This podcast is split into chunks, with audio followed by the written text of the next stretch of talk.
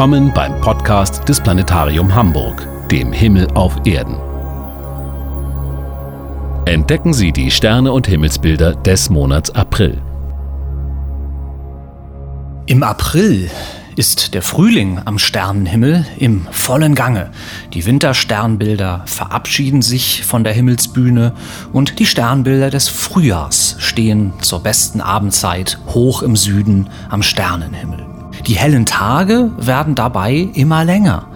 Geht die Sonne zum Monatsbeginn noch kurz vor sieben auf und kurz vor acht Uhr Sommerzeit unter. Der Tag ist also 13 Stunden lang. So haben sich die Sonnenaufgänge bis zum Monatsende schon auf kurz vor 6 Uhr verfrüht und der Sonnenuntergang auf fast 9 Uhr verspätet. Der helle Tag ist Ende April also bereits 15 Stunden lang und erst spät am Abend, gegen 23.30 Uhr, wird es dann Ende April dunkel genug, um alle Sterne am Nachthimmel zu sehen. Mit der Sonne am Tageshimmel stehen die Planeten Saturn und Jupiter. Sie sind im April weitgehend unsichtbar. Erst ab Monatsmitte schält der Saturn sich langsam wieder aus der Morgendämmerung, während der Jupiter tatsächlich den gesamten April und Mai hindurch unsichtbar bleibt. Eine besonders gute Stellung hat dagegen der Planet Merkur, der meist mit der Sonne gemeinsam am Taghimmel zu finden ist und nur zu wenigen Zeiten im Jahr einen ausreichend großen Winkelabstand zur Sonne einnimmt, dass man ihn am Abend- oder Morgenhimmel in der Dämmerung, in der noch hellen oder schon hellen Dämmerung sehen kann. Merkur, der innerste Planet des Sonnensystems, ist niemals am dunklen Nachthimmel zu sehen, sondern immer in der Nähe der Sonne zu finden. Und nur selten hat man die Chance, ihn zu erspähen ohne Hilfsmittel. Und diese seltene Chance haben wir in der ersten Hälfte des April. Am 11. April erreicht der Merkur seinen größten Winkelabstand von der Sonne, die sogenannte maximale Elongation, 19 Grad Winkelabstand, sodass er kurz nach der Sonne erst untergeht und dann in der frühen Abenddämmerung zu sehen ist, auch ohne Hilfsmittel, mit dem bloßen Auge also erspäht werden kann, am Westhorizont, tief eine Handbreit über dem Horizont etwa eine Stunde nach Sonnenuntergang. Der Zeitraum dieser Sichtbarkeit erstreckt sich über die erste Hälfte des April. Ähm, die beste Zeit ist der 5. bis 15. April. Zu Beginn des Zeitraums ist es die Zeit 20.30 Uhr bis etwa 21 Uhr, zu der man den Merkur optimal sieht. Zum Ende des Zeitraums hin, also Mitte April, ist es etwa 21 bis 21.30 Uhr, wenn man die beste Sicht hat. Auffinden kann man den Merkur mit Hilfe seiner helleren Schwester, der Venus, die als prachtvoller Abendstern leuchtet und den ganzen April hindurch, auch in den Mai hinein, gar nicht zu übersehen ist. Die Venus als jetzt hellster Himmelskörper nach Mond und Sonne strahlt unvergleichlich prachtvoll und wenn man eine gedachte Linie von der Venus schräg nach rechts zum Westhorizont hinabzieht, dorthin, wo die Sonne zuvor untergegangen ist, dann findet man in etwa entlang dieser Linie eine Handbreit über dem Horizont den Merkur. Mit dieser Faustregel kann man den innersten Planeten bei halbwegs freier Horizontsicht, das ist wichtig, einigermaßen sinnvoll auffinden. Merkur ist ein rarer Planet. Er ist in diesem Jahr 2023 nur ein einziges Mal günstig abends zu sehen und dann noch ein paar Male am Morgenhimmel, aber abends macht er sich dieses Jahr tatsächlich sehr rar. Viele bekannte Persönlichkeiten, auch aus der Astronomie, beispielsweise der bekannte Astronom Johannes Kepler, haben Merkur der Überlieferung nach niemals zu sehen bekommen. Das illustriert, wie schwer es ist, ihn dingfest zu machen. Man muss, wie gesagt, zur genau richtigen Zeit in die richtige Richtung schauen. Und dann hebt der Merkur sich noch nicht mal als prachtvoll strahlender Stern wie die Venus vom Dämmerungshimmel ab, sondern eben nur als vergleichsweise schwach leuchtender sternförmiger Punkt. Die Venus, wie erwähnt, ist umso klarer zu sehen und auch sie bietet uns im April so einige optische Highlights. Die Venus wird in den Tagen, in denen man auch Merkur am besten sieht, so im Zeitraum 11. bis 13., 14. April, durch das sogenannte goldene Tor der Ekliptik ziehen. Ein interessanter Anblick am dunklen Nachthimmel, denn anders als der Merkur ist die Venus ja weiter entfernt von der Sonne und somit auch am dunklen Nachthimmel zu sehen. Am späteren Abend dann, so vielleicht gegen 22 bis 22.30 Uhr, ist es dunkel genug, auch dieses sogenannte goldene Tor wahrzunehmen wahrzunehmen. Dabei handelt es sich um zwei Sternengruppen, die bekannten Plejaden, das bekannte Siebengestirn und das etwas weniger bekannte Regengestirn, die Hyaden, die den V-förmigen Kopf des Sternbilds Stier bilden. In diesem Sternbild befindet sich die Venus im April und auf ihrer Bahn um die Sonne wandert sie langsam nach links am Sternenhimmel, also in östliche Richtung, Schritt für Schritt und bewegt sich somit vom Sternbild Stier in Richtung des Sternbilds Zwillinge. Auf ihrem Weg durchquert sie den Himmelsbereich zwischen diesen beiden Sternengruppen, zwischen den Plejaden und den Hyaden, eben jenes besagte goldene Tor, nahe dem die Ekliptik, die scheinbare Bahn der Planeten am Himmel, ihren höchsten Punkt am Sternenhimmel erreicht. Und dieser Anblick, die Venus neben dem Siebengestirn, den Plejaden insbesondere, das ist ein Highlight, das wir Mitte April beobachten können. An einem dieser Abende, 11. bis 13. April am besten, hat man also ein himmlisches Panorama bestehend aus dem Merkur tief in der Dämmerung am Westhorizont, weiter oben dann die Venus mit den sich gerade aus der Dämmerung schälenden Sternen des Siebengestirns, die man dann etwas später wenn Merkur bereits untergegangen ist, umso klarer sieht. Und geht man diesen Weg entlang der Ekliptik der Planetenbahn weiter, dann erreicht man den Planeten Mars, ein Stückchen weiter links am Sternenhimmel im Sternbild Zwillinge der dort nicht mehr prachtvoll hell leuchtet wie noch im Winter, aber immer noch deutlich als rötlicher Stern, unser roter Nachbarplanet, zu sehen ist. Auch der Mond gesellt sich hinzu, dies aber erst später im Monat, erst gegen Ende April wird der Mond an diesen dort aufgereihten Planeten vorbeiziehen. Der Merkur ist dann bereits verschwunden. Er ist dann wieder an die Sonne herangerückt, ist also nicht mehr zu sehen. Aber am 23.04. wird die Mondsichel nah bei der Venus stehen. Und das ist so rein optisch vielleicht der schönste Himmelsanblick des April. Die junge Mondsichel, die hellstrahlende Venus und der Erdschein auf dem Mond. Also die Tatsache, dass man am Frühlingsabend nicht nur die Mondsichel, sondern auch den eigentlich unbeleuchteten, von der Sonne unbeleuchteten Teil des Mondes sieht, der nämlich sehr wohl doch beleuchtet ist, wenn auch nicht von der Sonne, dann von der Erde selbst. Ein Astronaut, der auf dem Mond stünde, würde die Erde als sehr hell strahlende blaue Lichtquelle an seinem lunaren Sternenhimmel sehen. Und tatsächlich taucht die Erde selbst den Mond in ein blau-weißes Licht, viel schwächer als das Sonnenlicht natürlich, aber gleichwohl hell genug, um auch von der Erde gesehen zu werden. Und die Frühlingsabende sind besonders gute Gelegenheiten, bei der jungen Mondsichel diesen sogenannten Erdschein auch als Da Vinci Glow oder Da Vinci Schein nach Leonardo da Vinci, der diese Begebenheit als erster erklärte, kann man zu dieser Zeit besonders gut wahrnehmen. Der Mond wird dann weiter wandern, wird zwei Tage später am 25. April beim Mars stehen, der ja nicht mehr hell leuchtet, sodass der Mond dann sogar als Aufsuchhilfe dienen kann, die zunehmende Mondsichel. Und tatsächlich wird der Mond noch zuvor, jetzt gehen wir gedanklich in der Zeit zurück, uns den allerersten Vollmond im Frühjahr bescheren. Das wird dann in der Nacht vom 5. auf den 6. April sein, der Vollmond im April, der ja wichtig ist für das Osterdatum. Die Regel, nach der das Osterdatum ermittelt wird, sagt da ja, dass der erste Vollmond nach Frühlingsanfang relevant ist und den haben wir jetzt in dieser Nacht vom 5. auf den 6. April und das Osterdatum ist dann der darauffolgende Sonntag, also der 10. April. Das Osterdatum kann, je nachdem, wo das Vollmonddatum im Laufe des Jahres liegt, das verschiebt sich ja durch die Tage des Monats, durch die Tage nach dem Frühlingsanfang, kann dieser Vollmond also irgendwann vom 21. März bis zum 24. März liegen.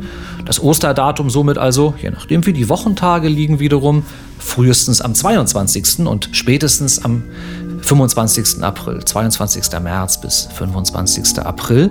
Und wir sind dieses Jahr mit dem Osterdatum da also fast genau in der goldenen Mitte. Der April-Vollmond wird auch manchmal als Pink Moon bezeichnet. Das hat nun wiederum völlig andere Begebenheiten und natürlich ist der Mond dann nicht pink-rosa Farben am Sternenhimmel zu sehen, sondern das leitet sich tatsächlich von den nordamerikanischen Algonquin-Indianern ab, die in dieser Zeit die rosa-pinkfarben blühenden Phloxblumen so beeindruckend fanden, dass sie diesen Mond oder diesen Vollmond im beginnenden Frühjahr diesen Namen gaben. So hat jeder Vollmond in jedem Monat aus verschiedenen Kulturen verschiedene Namen. Und ich persönlich finde den Pink Moon im April besonders eindrucksvoll oder besonders interessant von der Benennung her. Ein letztes Mal wird der Mond dann noch als Wegweiser im April dienen können, als Wegweiser nämlich zum Planeten Saturn, der am Morgenhimmel ab Mitte des Monats gerade wieder zu sehen ist, gerade wieder sich aus dem Glanz der Sonne herausschält im Sternbild Wassermann. Und dort ist er als nicht ganz hell leuchtender, als nur vergleichsweise schwach leuchtender Planet nicht auffällig zu sehen. Der Mond hilft aber. Am frühen Morgen des 16. April wird die abnehmende Mondsichel, bei der man dann erneut den Erdschein, den Da Vinci Glow eindrucksvoll sehen kann, wird diese abnehmende Mondsichel knapp unterhalb des Saturn stehen.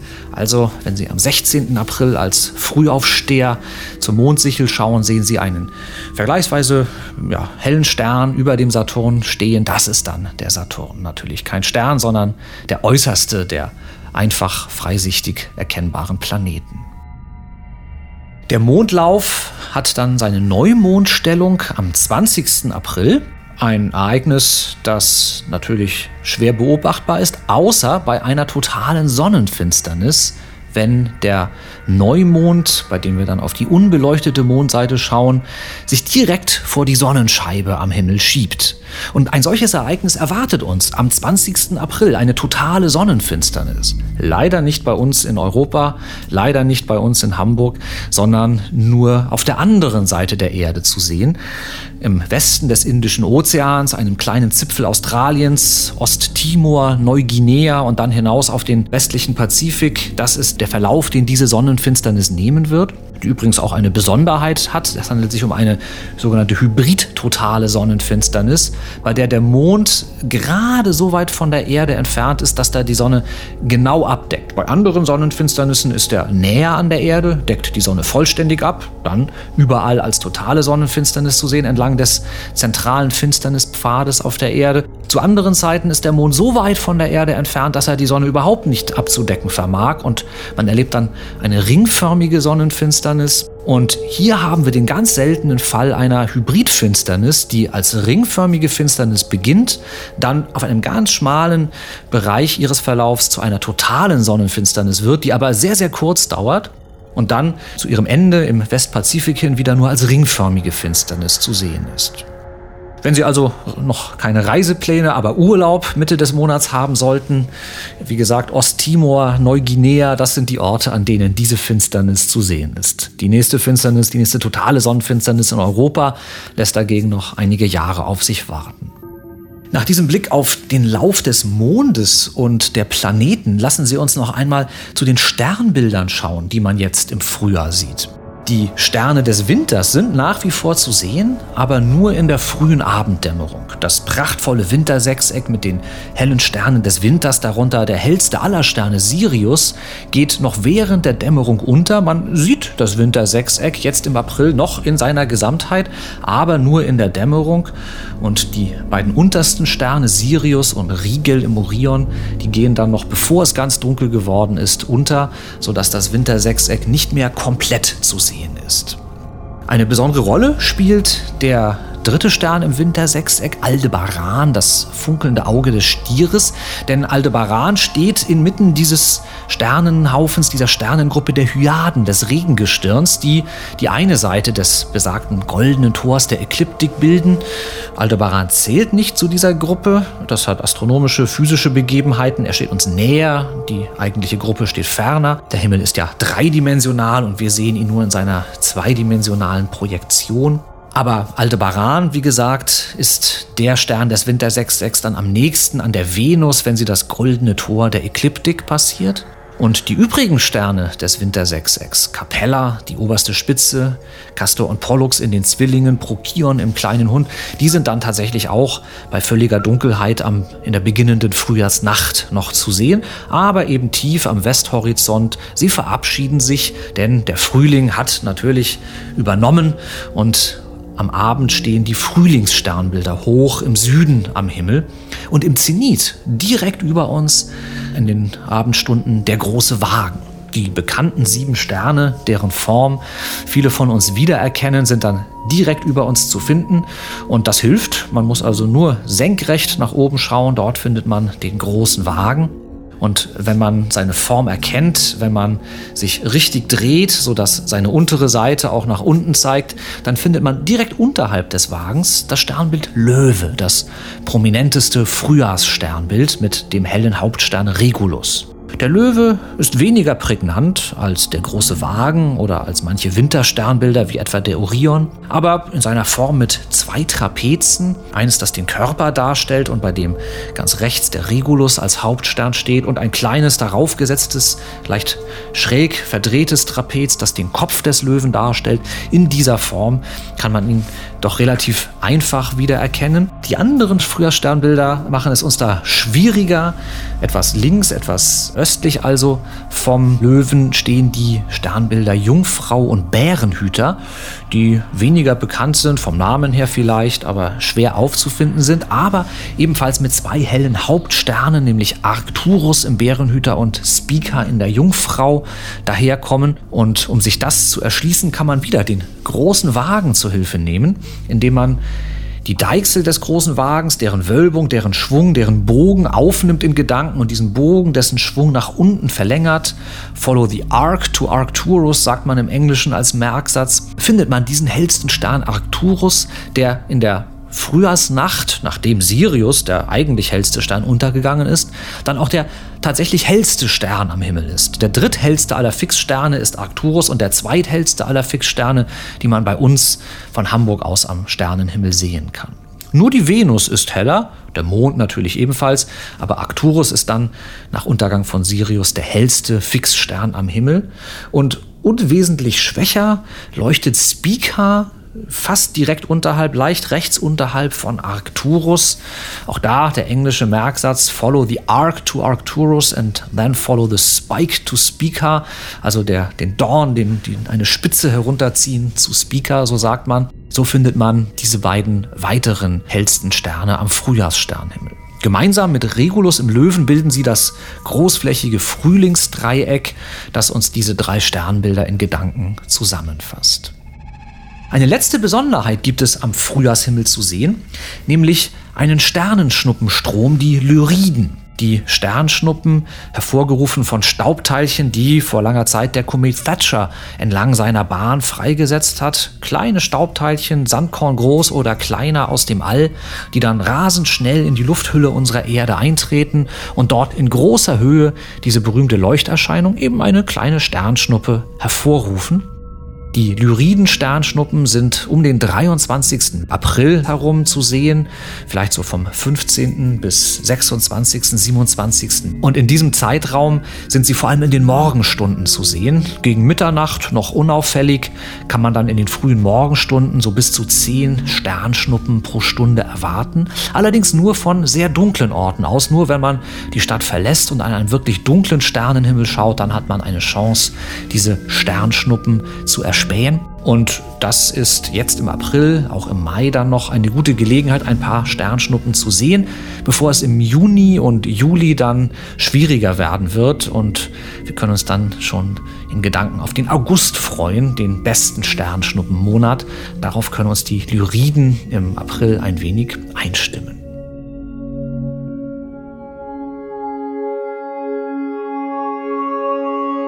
Dies war der Sternen-Podcast aus dem Planetarium Hamburg für die Nächte des April 2023. Klare Sicht wünscht Ihnen Ihr Björn Voss.